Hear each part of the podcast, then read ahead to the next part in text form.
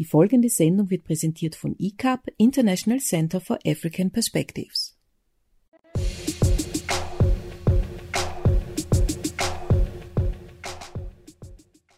Die heutige Sendung von Radio ICAP in Zusammenarbeit mit The Global Player ist dem Gedenken an unseren lieben Freund Harald Schebach gewidmet, der vor zwei Wochen von uns gegangen ist.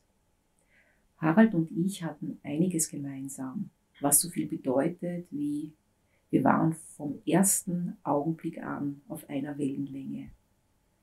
Nie werde ich vergessen, wie er statt eines Hallo, wir kannten uns bloß von E-Mail und Telefon, mir bei unserer ersten Begegnung entgegenrief, du siehst ja aus wie ein Kind.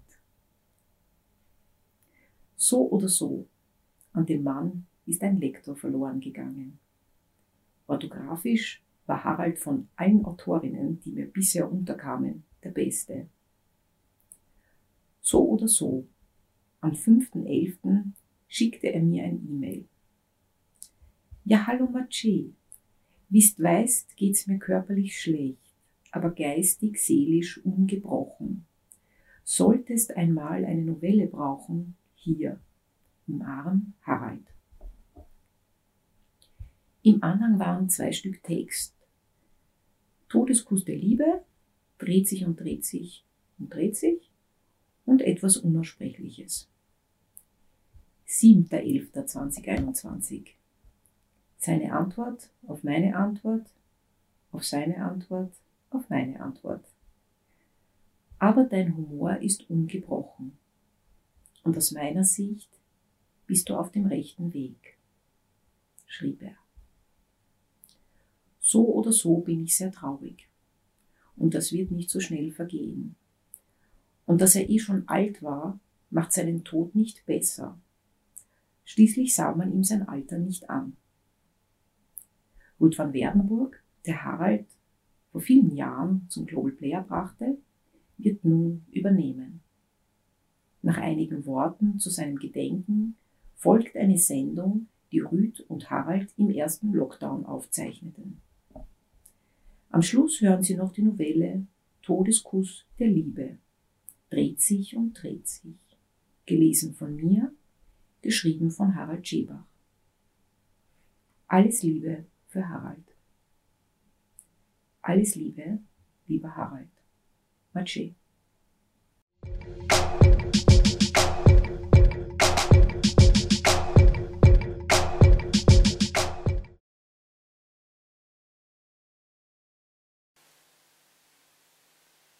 Harald Schebach, einfühlsamer Schriftsteller in Graz, gestorben. Harald Schebach ist nicht mehr. Er ist Ende November in Graz, seiner letzten Lebensstation, verstorben. Harald war einfach da, so wie er immer war. Hat es anlässlich einer Lesung des Grazer Freundeskreis Max Frisch noch im Spätsommer in Graz geheißen, bei der dann mehrere Leute danach noch gemütlich zusammen waren. Und eigentlich ist das die beste Charakterisierung. Zeitlos, bedingungslos und erfrischend obendrein. Man konnte nie im Voraus sagen, mit wem er bei so einem Treffen reden würde, direkt und einfühlsam. Harald Schebach hat sich dank dieser Eigenschaften eine ganz eigene, intime Aufgeschlossenheit erarbeitet. Und es war ein richtiges Vergnügen, daran teilzuhaben. Humor war ein wesentlicher Bestandteil davon. Wettergekerbte Freude und beinahe naiver Spaß, der, absichtlich oder nicht, entwaffnet wirkte. Wenn jemand mich bei einer Lesung fragte, wer nun dieser Schebach ist, inmitten von einem Saal von Zuhörern, dann gab ich den Hinweis, er ist der älteste Mann mit dem jüngsten Gesicht. Und so wurde er auch aufgefunden. Nicht das jüngste Gericht, fügte ich dann leicht hinzu. Weil er sowohl in seinen Büchern als auch im Leben auf der Suche war nach Menschen ohne Vorurteil.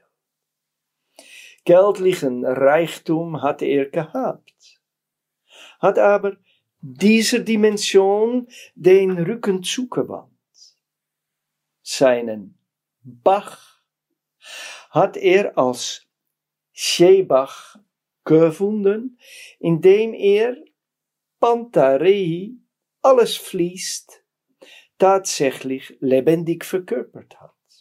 Geboren 1938 in Wiener Neustadt, Kanada, Griechenland, Amerika und Indien waren bedeutende Stationen seines Lebens, wo fähig war, quasi aus dem Nichts seine Existenz auf der Stelle aufzubauen und zu gestalten.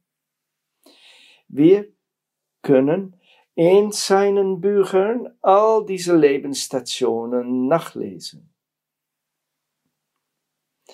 Weil seine Sprache so authentisch und souverän war, können wir es jetzt auch selbst erleben. Jamaika 2011, Deckboy 2014, Eleftheria 2018, bei Lücker in Wien erschienen. Jamaika, Buch von Harald Schebach, Schriftsteller Harald Schebach ist in kleinen Kreis schon rasch aufgefallen als geboren Erzähler vom klassischen Sorte. Nämlich ein Beobachter, der sofort Konsequenzen zieht, aus was ihm so an Umgebung und Mitmensch wird angeboten. Das ist der Welt eines einfallsreichen Autodidaktes und die gibt es immer weniger. Dem Schicksal herausfordernd. In den germanischen Mythologie gibt es hoch oben in den Yggdrasilbaum einem Adler, der Wind verwehte der ist nicht abhängig von den Umständen, um sich zu Hause zu fühlen. Dieses Buch, Jamaika, das viel kohärenter ist als Titel plus Gattungsbestimmung vermuten tut, erzählt von so einem Existenz in Europa, in Indien, Nord- und Südamerika sowie in der Karibik. Einbildungskraft und Zurückhaltungsvermögen ermittelt einem das Gefühl, dass der Autor nicht vergessen hat, in den Gedanken der unterschiedlichen Lesern auch schon auf Reise zu sein gewesen und entschieden hat, da jetzt definitiv einige Zeit zu wohnen. Auch deswegen ist der Titel des ersten Geschichtes, der seine Seele vorauswirft, so passend ein Werk von mehr als 300 Seiten und ich zitiere nur einen Satz als Einladung. Unbeschwerte Tage hinein in die wilde Landschaft. Jamaika von Harald Schebach fügt eine neue Dimension hinzu an die Bekenntnisliteratur. Lücke Verlag in Wien.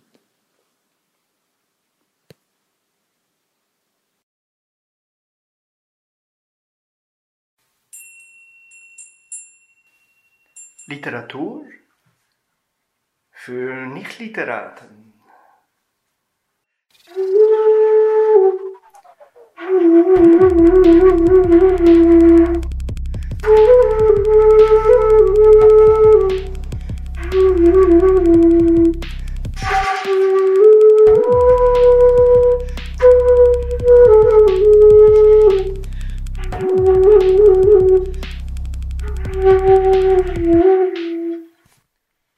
Harald Schibach fast ein Stammgast in Global Player Magazine. Möchten wir gerne auch mal vor der Rundfunk äh, interviewen. Und Harald Schebach hat drei Bücher verlegt, drei dicke Bücher bei Lücker Verlag und er schreibt auch Columns für Global Player.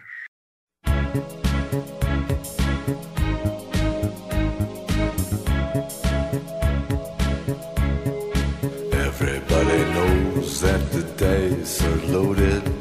Everybody rolls fingers crossed. Everybody knows the war is over. Everybody knows the good guys lost.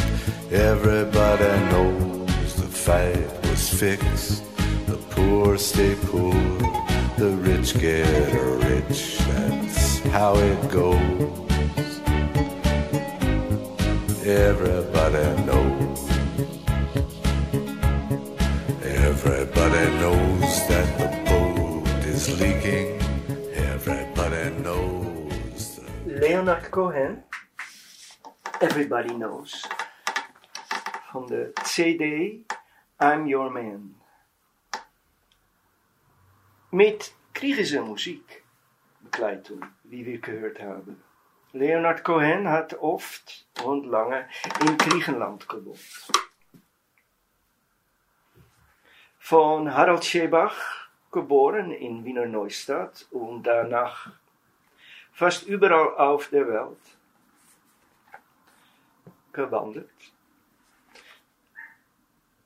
Hat das Buch Eleftheria Freiheit geschrieben. Es sind die Betrachtungen eines Wanderers, der in die unmittelbare Nähe einer griechische Frau geraten war, deren Familie mit dem Schicksal dieses Volkes seit dem Trauma von Smyrna 1922 eng verknüpft ist. Lesen, Sie vielleicht noch etwas aus diesem Buch. Ja, das beginnt äh, mit den äh, fürchterlichen Geschehen des Zweiten Weltkriegs, als äh, Nazi-Deutschland Griechenland überfallen hat.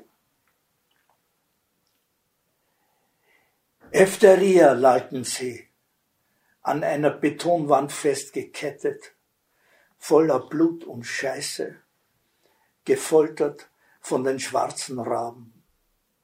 Die Namen, die Namen, sag die Namen, brüllte der Nazi-Scherge. Efteria. Das L ging nicht mehr. Efteria. Knochen gebrochen, Hoden weggerissen und irgendwann dann der Schuss durch den Schädel. Als man nach griechischem Brauch drei Jahre danach das Grab geöffnet, um die Knochen im Gebeinhaus zu verwahren, fand man das übel zugerichtete Skelett, durch den Schädel das Loch. Diesen Schädel küsste nun das dreijährige Mädchen, Olivenöl auf den Lippen, wie es der Brauch verlangte. So lernte Julia den Vater kennen. Die junge Schauspielerin Calliope lebte in der Obhut ihrer Mutter. In der gleichen Straße befand sich eine Schule für junge Piloten. Einem der Fashion-Flugschüler gefiel das Mädchen, wenn es an der Hand der Mutter die Straße entlang kam. Doch die 14-Jährige wurde streng bewacht, durfte das Haus alleine nicht verlassen. Auch ihr gefiel der junge Mann, der nicht locker ließ und so oft er konnte auf sich aufmerksam machte. Sie öffnete das Fenster und hielt Ausschau, wenn unbeobachtet, und eines Tages kam ein Gespräch zustande. Worte und Blicke wechselten, getrieben von erwachter Zuneigung zwischen Straße und erstem Stock. Jorgos erzählte von seinem Landgut, von Pferden, den Nutztieren, Gemüsefeldern, den Windrädern, welche die Pumpen trieben, den lauschigen Wasserbecken, beschattet von Weinlauben, und von den Pfauen, die dort frei herumstolzierten. Die beiden jungen Menschen wollten zueinander. Doch die Hindernisse schienen unüberwindbar. Zum einen wachte die Mutter mit Argusaugen über ihr talentiertes Kind. Zum anderen war es George, trotz vieler Freiheiten, nicht erlaubt, eine Schauspielerin nach Hause zu bringen. Die galten damals in konservativen Kreisen als Porni als Nutten.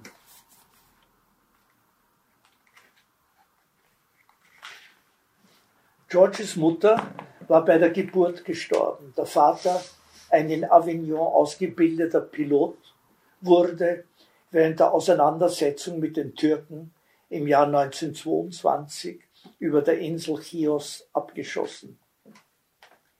So lebte das Waisenkind mit Onkel und Tante die seinen ererbten Besitz verwalteten.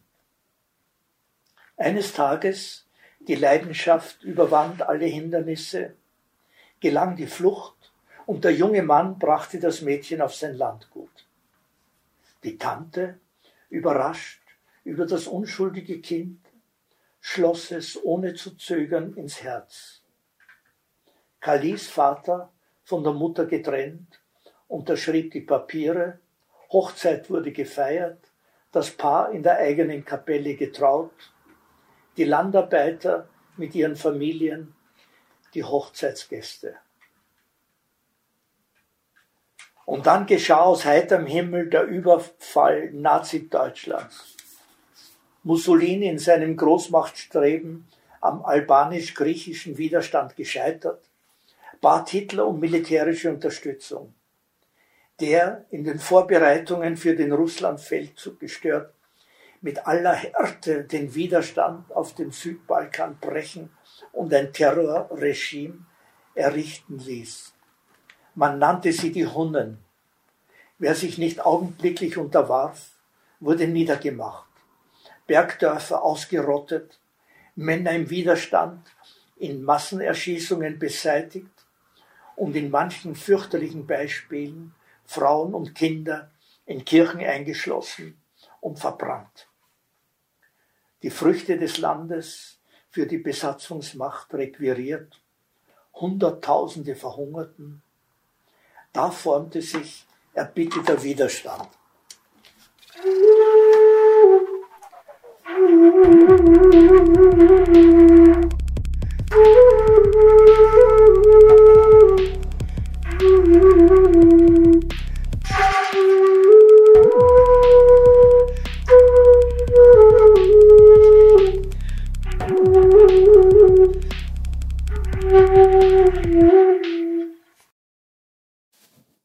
Todeskuss der Liebe. Dreht sich und dreht sich und dreht sich. Das Rad hat er an den Baum gelehnt. Er wollte eine Zigarette. An einer Ecke des Platzes, von Wolkenkratzern begrenzt, steht ein Kiosk. Er kramt in den Hosentaschen und findet genug für eine Packung Kämme. Aber die Tür ist verschlossen. Der Automat daneben leer, oder? Nachdem die Münzen durch den Schlitz gescheppert, erscheint eine Packung. Kent. Die letzte Packung. Er legt sich in das Fleckchen Gras neben dem Kiosk, als das Rad umfällt. Das Vorderrad durch den Lenker hochgestützt, dreht sich und dreht sich und dreht sich und dreht sich und tiefe Lungenzüge und blickt hinauf in den Scherenschnitt des Himmels. Wenige Lichter aus den Betontürmen da und dort, gewollt oder vergessen, nie zuvor gehörte Ruhe. Einige Menschen sitzen in sich gekehrt auf Randsteinen. Ein Blaulicht rast über den Platz. Kent liegt da. Schmerzfrei. Die dritte Zigarette bereits. Durchflutet von Bildern, von Eindrücken, ungetrübter Schönheit. Eigensinn, verlorener Lieben, nicht beachtet, dahingetrieben, auf Suche. Ja, nach was? Es waren stürmische Tage, Wochen, Unterbrechung von täglichen Überlebenssorgen bis hin zur Auslöschung unauslöschbar erscheinender Lebensbögen alter Geschlechter, den Trägern tradierter Religionen, der Menschheit.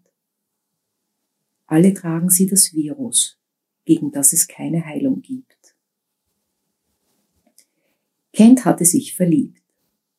Eines Tages unten am Fluss, eine hingeworfene Puppe, so lag sie da. Lange betrachtet er sie aus dem Schatten einer Platane. Sie im Licht.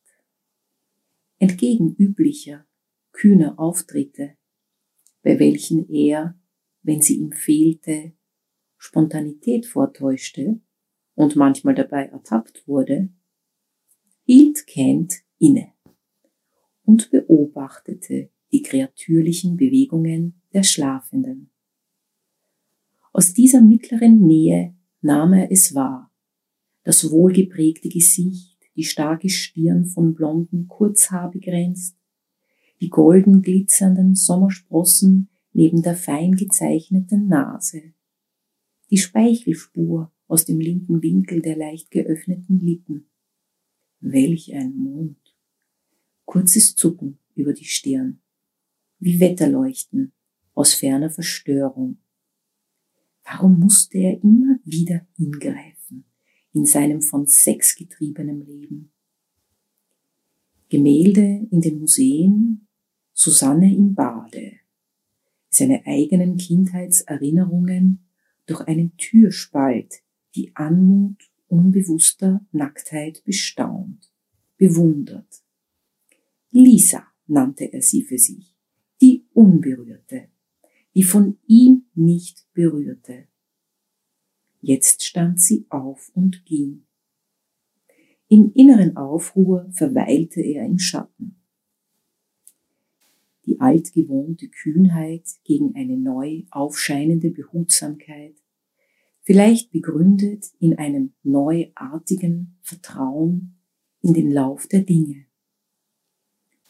Dass alles sich nach eigenen Gesetzen bewege. Dann war sie weg. Verlust. Sie seiner Lust entglitten, aber auch Gewinn, sie unberührt geblieben, wie einst in einer Nacht an einem fernen Meer, die Unbekannte, wie er weit ab von dem Gewohnten und kamen einander nahe. Da spürte er im Fallen aller Schranken eine zarte Wehmut. Und so fein war Kent gestimmt gewesen, dass er den Punkt erkannte, wo bloße Lust sich von dem feinen Faden lösen würde der irgendwo hinwies. Sie lag bereit, wie hundert Male. Doch er entschied sich für den feinen Faden, umarmte sie auf diese Weise, dann brach es auf, das ganze Leid eines Verlusts, und Kent umfing es. Unruhe hatte das Land ergriffen. Etwas war geschehen, etwas Ungeheuerliches. Lange sich angekündigt, doch stets verborgen, verdeckt, verschoben. Jetzt unumkehrbar. Eine Krankheit hatte die Menschheit befallen, eine Krankheit und ehe sie noch erkannt, der Todeskeim. Kent lebte allein. All die Wochen der Ungewissheit, und jetzt konnte man es nicht mehr verbergen. Ein Virus war aufgetaucht. Ein Virus. Entwischt. Eher ein Impfstoff isoliert. Dem Militär? Einer feindlichen Gruppierung, der das Antivirus gelungen? Einer Sekte mit dem Ziel der Auslöschung des menschlichen Krebsgeschwürs, wie man das manchmal hörte? Oder war es, wie so oft, einfach nur menschliches Versagen? Jedenfalls, das Spiel mit dem Feuer wurde zur Bedrohung für die Spieler selbst, aber eben auch für alle anderen. Kent reagierte erst unaufgeregt, abwartend. Die üblichen Gesichter auf dem Fernsehschirm verrieten keine Verunsicherung. In den Zeitungen erschienen Spekulationen, Interviews brachten wenig das stets abgewiegelt wurde. Doch Veränderungen wurden spürbar. Militärpatrouillen, die später zunehmen, bis schließlich Gebiete abgeriegelt wurden. Erst sprach man von Truppenverschiebungen, von nicht definierten Gefahren, von Mächten. Hysterie verbreitet sich. Außerirdische Mächte? Wie so oft zur gruseligen Unterhaltung in Filmen heraufbeschworen. Doch diesmal, anders als im Kino, fehlte der Held, der alles auf seine Karte setzend die Welt errettete. Solch ein Held wurde nun herbeigesehnt. Superman für manche, für manche ein Heiliger. Jesus, Buddha und andere. Doch niemand bot sich an, dem wachsenden Chaos mit Entschlossenheit entgegenzutreten. Auf einem Radweg um eine Kurve verfehlten sie einander um Haaresbreite. Kent und Lisa. Und wie so oft im wirklichen Leben gab es den Augenblick, den unverstellten Blick, der in der Präzision des haarscharfen Ausweichmanövers kurz aufeinander trifft und unauslöschlich.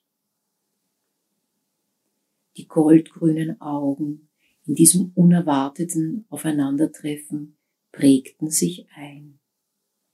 Wieder vermied er es anzuhalten, wie so oft, um aus dem beinahe in ein fast schon zu drängen. Wieder war er kurz im Zweifel bedrängt von dem stürmischen Trieb, doch begann jetzt schon der Reiz des Unerwarteten, die Oberhand zu gewinnen. Vielleicht fallen wir einander ja in die Arme, als Zwang des nächsten Augenblicks, sinniert er noch. Und da klingelt es. Lisa. Du hast etwas vergessen, sie ganz vertraut. Den Todeskuss und in seine Überraschung hinein sprach sie, der Blick der Wahrheit von vorhin, den gibt es nur im Tode und in der Liebe. Er, der sonst die besten Worte oft zu spät erst findet und Räder achtlos zu Boden, die Umarmung und ein Todeskuss der Liebe. Ein hoher Würdenträger der Kirche wurde zu einer Aussage gedrängt, als ihm der schnelle Rückzug in sein Palais misslang. Ein Zeichen Gottes, die Menschheit zur Umkehr zu bewegen, sagte er zwischen Tür und Angel, ohne auf das Was, Wie und Warum einzugehen, ehe er verschwand. Ein Zeichen Gottes also. Als der Tsunami das Urlauberparadies verwüstete, gab es ähnliche Kommentare von der Hohen Kanzel. Aber wer sollte damals gewarnt werden? Die wenigen Touristen, die sich solch einen Weihnachtsurlaub leisten konnten und zu Schaden kamen? Oder die abertausenden Küstenbewohner, die Hab und Gut und Leben lassen mussten? Ja, diese Abgehobenheit fern von der jesuanischen Liebe, von wahrem Mitgefühl, welche Keynes an die Aussagen eines im Westen populären Gurus erinnerte, der zur Auslöschung eines ganzen Volkes sonst nichts als ja, es gibt auch Karma, das ein ganzes Volk betrifft, zu sagen hatte. Lisa bewohnte eine Dachgeschosswohnung, zu einem Studio umgebaut. Lisa formte aus Lehm. Dorthin eilten sie nun, konnten nicht mehr voneinander lassen. Tagelang gefangen von Lust ohne Scheu wuchs die Liebe grenzenlos. Die Welt da draußen rührte sie wenig. Zwar beschlich sie manchmal Angst vor dem Morgen, doch das festigte die Liebe, denn die Liebe, wenn man sie hält, ist immer jetzt. In dieser Welt da draußen häuften sich die Todesfälle. Man versuchte, die Symptome des Verfalls zu erkennen, aber es ging bereits alles sehr schnell. Eine generelle Schwächung, welche kaum von Schmerz begleitet, in die Auslöschung führte. Eine Starre befiel die Menschheit. Man wusste jetzt, das Ende unausweichlich. Gerüchte schwirrten von Versuchen der Mächtigen, existierende Technologien für ihre Zwecke zu nutzen, um vor der Seuche in den Weltall zu fliehen. Die letzten Anstrengungen, dass man noch nicht befallene junge Leute zusammen mit all dem gespeicherten Wissen einer wachsenden Bewusstheit in Raumschiffe verfrachten und so lange um die Erde kreisen ließe, bis sich das Virus erschöpft hätte, zusammen mit Wissenschaftlern, die weiter in der Isolierung des Antivirus forschen sollten, erwiesen sich als fruchtlos. Alle Fluchtwege schienen abgeschnitten. Wie reagierten nun die Menschen auf dieses absolute Todesurteil? Vorerst auf vielfältige Weise. Selbsternannte Messiasse schleppten halt suchende Menschenmassen hinter sich her. Selbstmorde in allen Kulturkreisen, Massenselbstmorde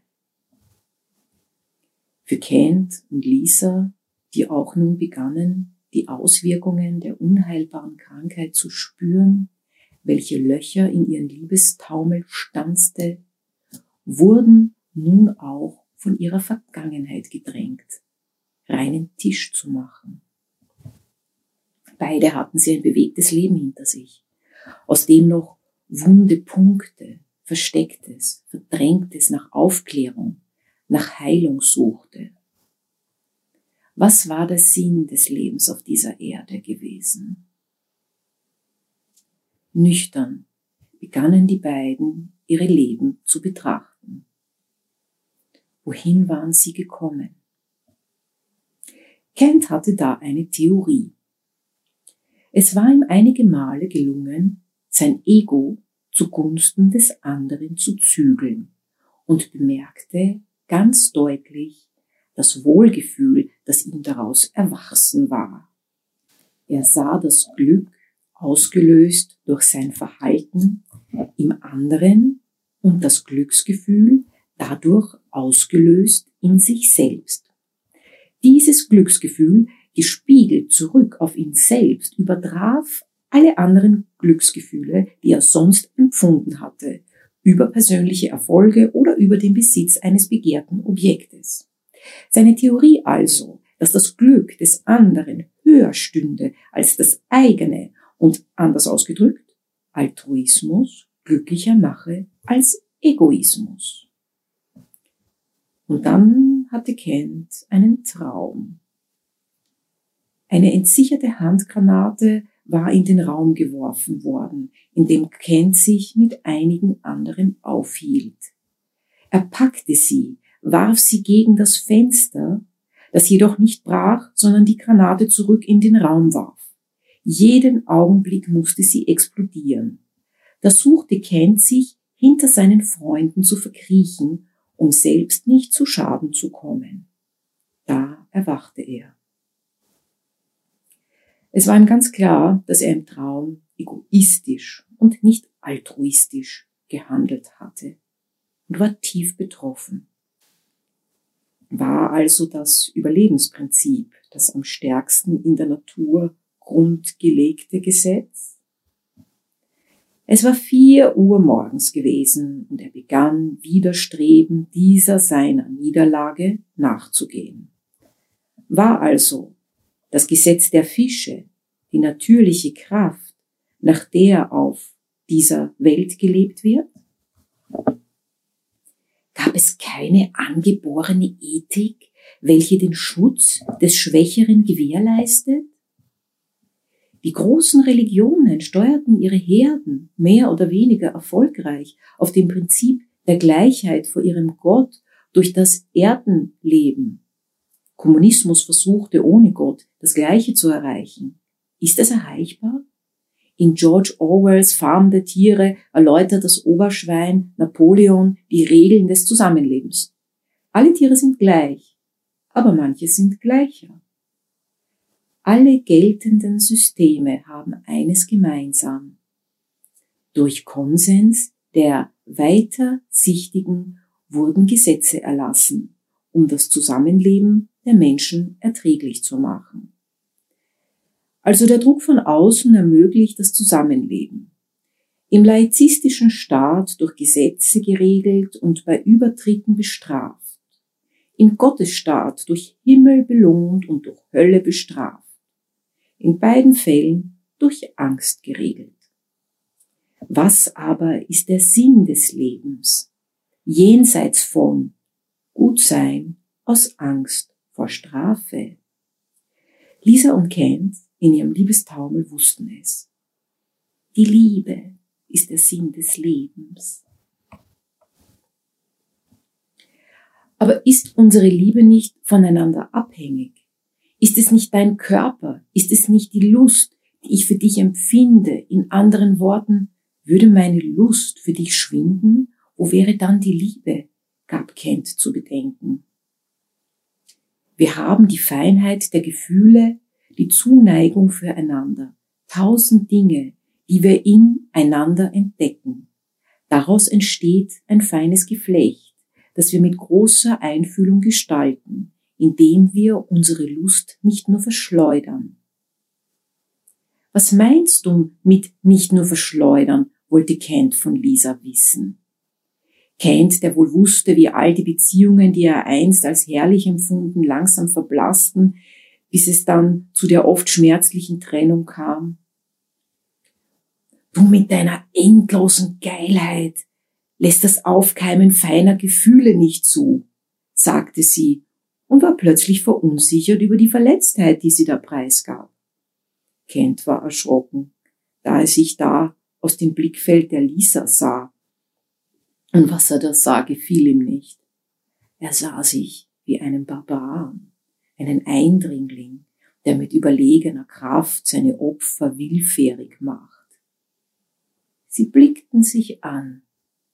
Keiner der beiden wollte besänftigende Worte in die Kluft werfen, die sich da so unerwartet aufgetan hatte. Kent war überrascht, wie nackt er plötzlich dastand und wie gering sein Unmut über diese unerwartete Bloßstellung wie im Gegenteil er bereit war, dieser Offenheit gerecht zu werden. Ja, sagte er, du hast recht. Wenn du mich trotzdem noch gern hast, erzähl mir alles, was dich bewegt, und legte sich auf den Rücken, blickte zur Decke, an der sich der große Propeller drehte. Die Hitze des Sommers war fast unerträglich. Lisa, die sich ebenfalls von ihrer überraschenden Offenheit wieder erfangen hatte, überlegte nun kurz, wo sie beginnen sollte. Auch sie lag nun, nackt wie sie beide waren, auf dem Rücken, blickte in den rauschenden Ventilator und begann. Weißt du, ich habe versucht, den Sexdrang der Männer oder sagen wir des Mannes zu verstehen.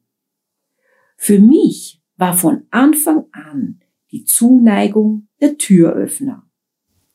Als ich dann begann, mich hinzugeben, versuchte ich, den Jungen näher an mich heranzubringen, ihn in meine sinnliche Vielfalt einzuweihen.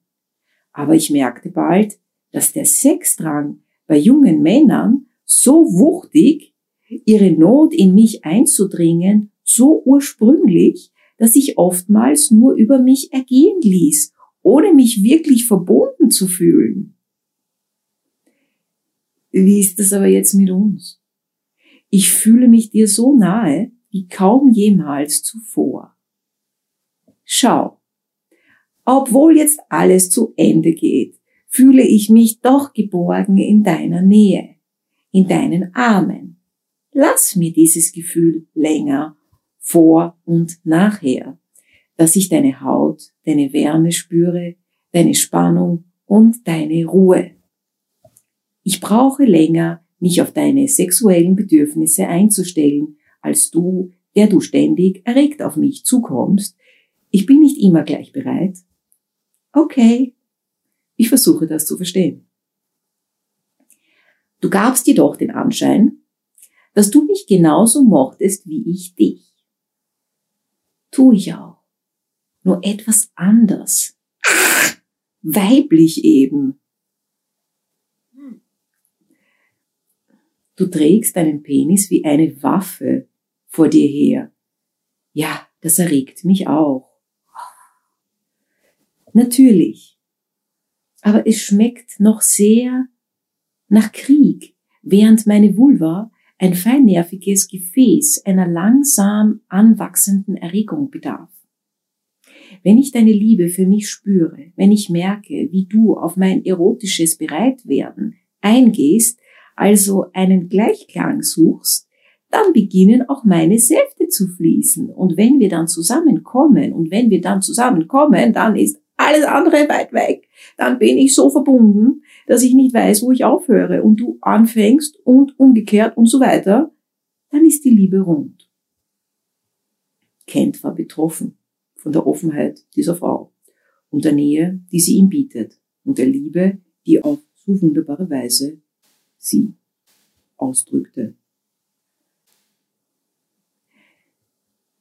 Das letzte Wort rund erinnerte ihn an einen Beitrag zur Liebe in Platons Symposium, wo Aristophanes leicht ironisch einen Mythos zitierte, dem zufolge Frau und Mann, Mann und Frau, total einander zugewandt, eine Kugel bildeten, welche der Göttervater Zeus aus Eifersucht über das Ausgeschlossensein mit einem Schwerthieb entzweite. Seitdem ist durch alle Zeiten stets die eine Hälfte auf der Suche nach der anderen Hälfte. Rund hatte Lisa die Liebe genannt, wenn beide einander voll zugewandt sind. Kent schwieg jetzt und ließ sein Leben Revue passieren. Das Ende, das jetzt nicht mehr wegzuleugnen war, brachte es mit sich, dass die Menschen begannen, sich mit dem Sinn des Lebens, ihres selbst gelebten Lebens, ganz nüchtern auseinanderzusetzen.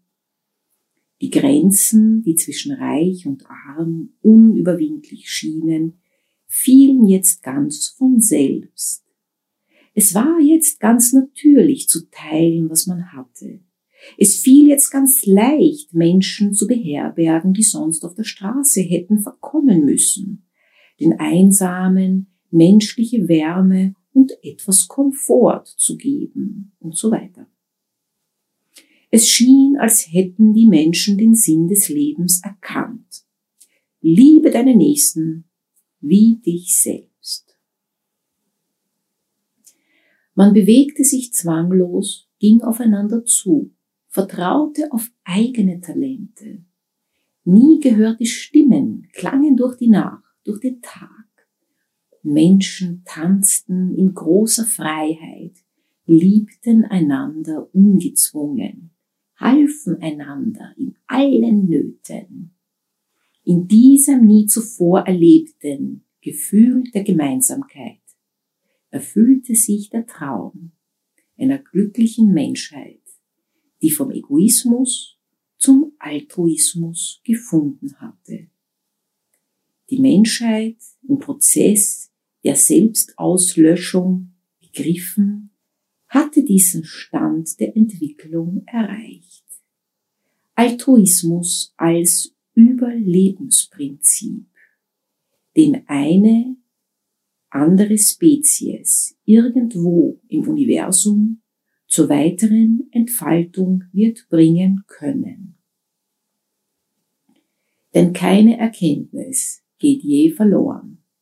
Daran glaubten Kent und Lisa.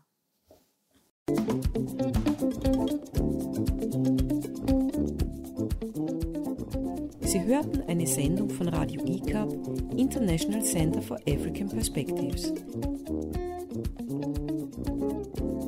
Thank you.